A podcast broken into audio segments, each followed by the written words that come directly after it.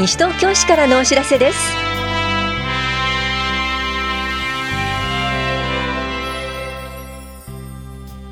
今日は住宅確保要配慮者民間賃貸住宅入居支援居住継続支援制度。全国一斉子ども人権110番強化週間などについてお知らせします。インタビュールームお話は西東京市ごみ減量推進課の岩崎邦弘さん。テーマは資源物個別収集ワンポイントです。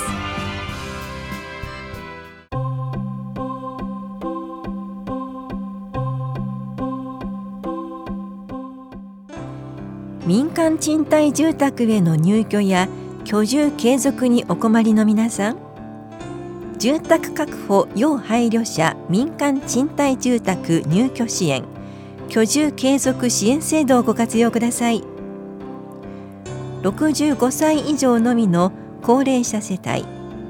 身体障害者手帳4級以上愛の手帳3度以上。精神障害者保健福祉手帳2級以上の所持者がいる障害者世帯。18歳未満の子と父または母のいずれかの一人親世帯を対象に西東京市と協定を結んだ保証会社の担当者が不動産会社へ同行するなど住宅探しのお手伝いをします。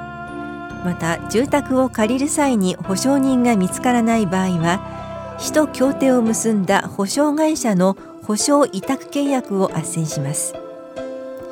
さらにこの制度で斡旋された保証会社と保証委託契約を締結した場合市内に2年以上居住し市が定める所属基準内にある方は新規契約時と初回更新時の2回分の保証委託料の一部を助成します。その他詳細な条件がありますので法や庁舎都市計画課までお問い合わせください。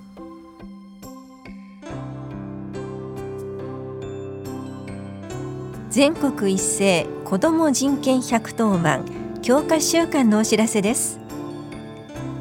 子どもをめぐるさまざまな人権問題の解決を図るため8月29日から9月4日まで全国一斉子ども110番の電話受付時間を通常より拡大して相談に応じています。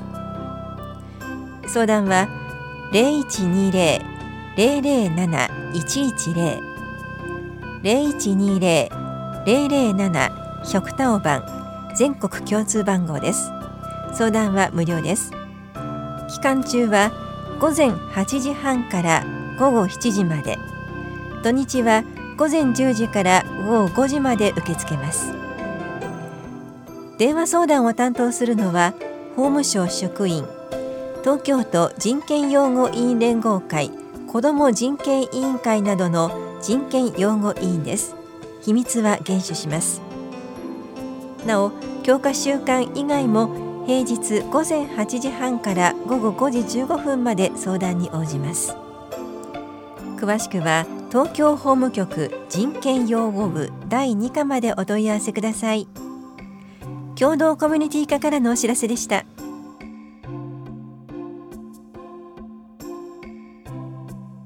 8月は市民税都民税普通徴収第2期の納期です。この付はお近くの金融機関コンビニエンスストアなどの窓口やインターネットなどで手続きをするペイジー納付クレジット納付がご利用いただけます。納期内でのご納付をお願いします。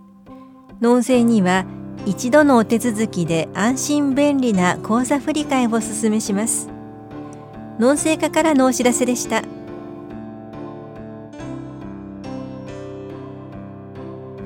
子育て支援講演会。食の大切さと親子の関わりのお知らせです。市内在住の未就学児の保護者を対象に9月9日月曜日午前10時から11時45分まで法や木漏れ日ホールで行われます。講師は料理研究家の高健哲さんです。参加ご希望の方は30日までにメールで件名を子育て支援講演会とし参加人数などを明記の上お申し込みください。詳細は市のホームページをご覧ください。子ども家庭支援センターからのお知らせでした。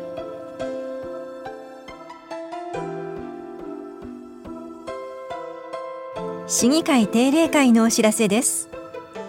第3回定例会は8月30日金曜日から開催する予定です。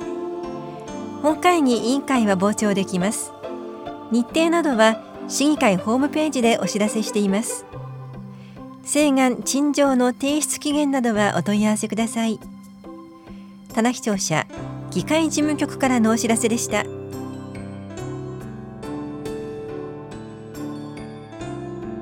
リサイクル市のお知らせです。次回は9月1日日曜日午前9時から正午まで西東京憩いの森公園アプローチゾーンで行われます。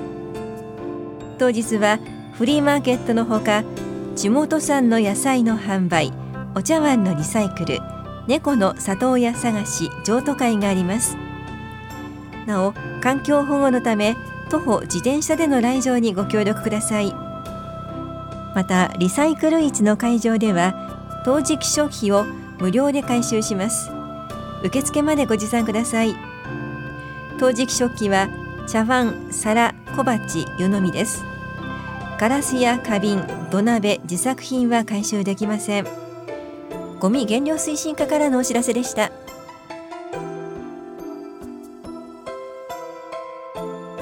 多文化体験 with kids 世界の子どものおもちゃで遊ぼう。回す投げる編のお知らせです。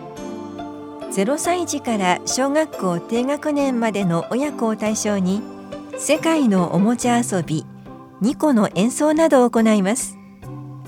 この催しは9月8日日曜日午前10時半から正午までイングビルで行われます。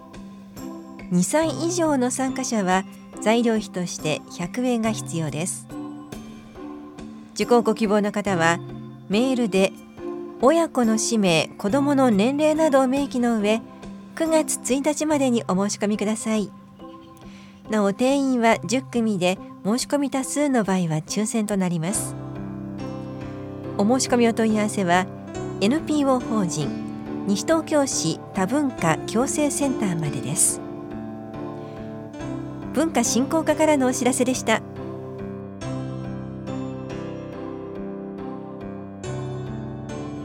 住宅耐震工事による固定資産税の減額についてお知らせします。昭和57年1月以前から市内にある住宅に耐震改修工事を行い一定の要件を満たしている場合改修工事が完了した年の翌年度分の家屋にかかる固定資産税を住宅面積120平方メートルまで2分の1減額します。減額要件は改修工事後3ヶ月以内に棚視聴者4回資産税会申告すること。1戸当たり改修工事費用が50万円を超えることです。減額期間はおととし1月から今年12月までに改修完了した場合翌年度から1年間です。必要書類は耐震基準適合住宅にかかる固定資産税の減額適用申告書固定資産税減額証明書耐震改修工事に要した費用の領収書の写しです。詳しくは資産税課までお問い合わせください。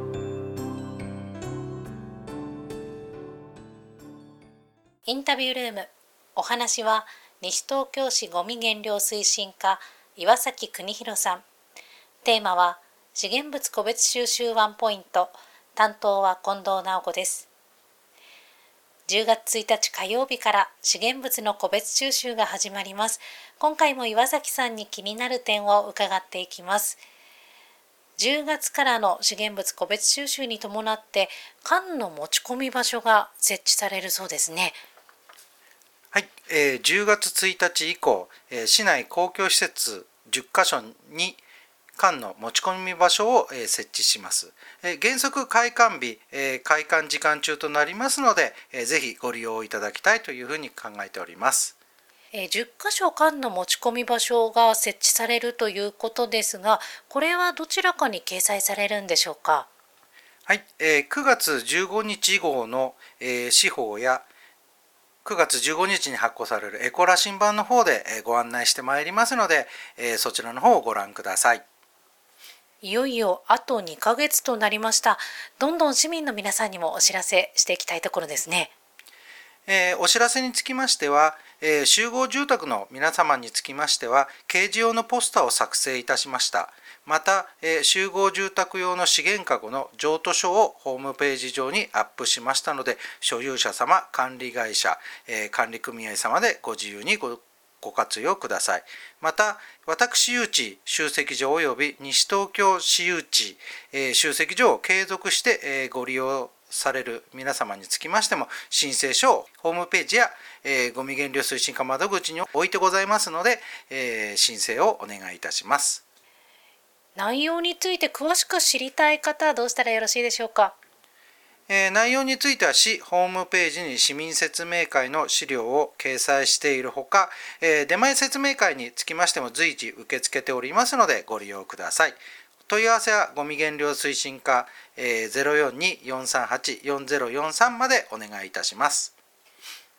それでは最後にラジオをお聞きの市民の皆さんへ一言お願いいたします。えー、10月1日から資源物も個別収集が開始されます。今後も、えー、様々な媒体を使いまして、えー、周知をしてまいりますので、ご協力の方よろしくお願いいたします。ありがとうございます。インタビュールーム。テーマは、資源物個別収集ワンポイント。お話は西東京市ごみ減量推進課岩崎邦弘さんでした。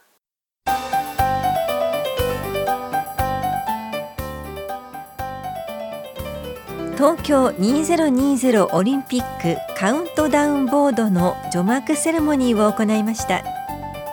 東京2020オリンピック競技大会をおよそ1年後に控えた7月23日にカウントダウンボードの除幕セレモニーを棚視聴者において行いました。カウントダウンボードはスポーツ祭東京2013の際に都立田無工業高校が制作したものを高校の歩く建築同好会の皆さんの手によりリニューアルしたものです。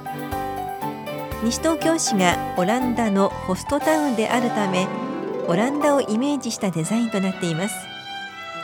カウントダウンボードはオリンピック開催まで棚視聴者は2階ロビー大谷庁舎は1階ロビーに設置しています。ぜひご覧ください。スポーツ振興課からのお知らせでした。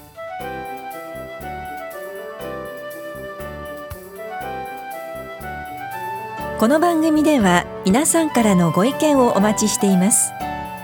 FM 西東京西東京市からのお知らせ係までお寄せください。またお知らせについての詳しい内容は広報西東京や西東京市ウェブをご覧いただくか西東京市役所までお問い合わせください。電話番号は042-464-1311 042 464-1311番です以上西東京市からのお知らせ亀井さゆりでした。